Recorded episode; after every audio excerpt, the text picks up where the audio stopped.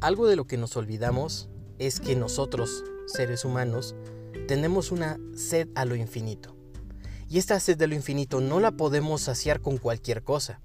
Claro, la podremos saciar con algunas supersticiones, pero solamente serán como vasos de, ni siquiera de agua, vasos de hiel, vasos de vinagre, que por el momento puede ser que nos den algún sabor que nos va a saciar, pero va a desaparecer y no tiene ese fundamento y no tiene tampoco por otro lado una base sólida. Nosotros al empezar un proyecto, cuando vayamos a algún lugar, queremos viajar o cuando cambiamos de un año a otro, tendemos a, a tener esa sed a lo infinito.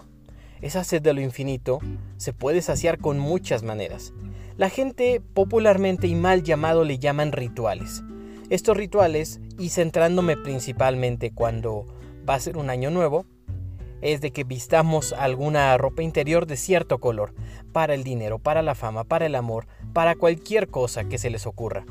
También estos rituales incluso incluyen cosas que a veces si nos ponemos a pensar son muy absurdas. Por ejemplo, barrer la casa a cierta hora, pisar con el pie derecho para iniciar el año, con pie derecho y con buena suerte y con buenas vibras según ellos, o también que nosotros nos metamos debajo de una mesa o que saquemos maletas, tantas cosas que a veces no tienen sentido y eso le vemos ese sentido sin que nos demos cuenta por la sed de lo infinito que tenemos. Yo les invito a que no se olviden de que tenemos un Dios que nos ama, un Dios que si le pedimos con fe nos va a cumplir lo que andamos buscando, lo que necesitamos más bien. Tal vez no es lo que queramos, pero Él conoce muy bien tu corazón, conoce nuestra circunstancia y conoce lo que necesitamos.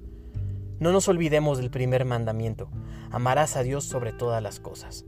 Si nosotros lo amamos y le pedimos con mucha fe que nos bendiga, que nos dé todo su reino y que nos dé las bendiciones que necesitemos, justamente esas van a llegar a, nuestra, a nuestras vidas. Pero ¿con qué nos podemos apoyar? Pues con un arma poderosa que nosotros tenemos, que es la oración. Combatamos estas supersticiones por medio de la oración.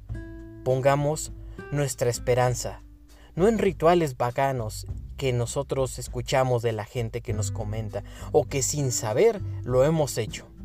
Yo te invito a que ahora tú pongas tu confianza en el Señor y con ello inicies un nuevo año. Piénsalo, imagínalo, suéñalo y te quedarás corto.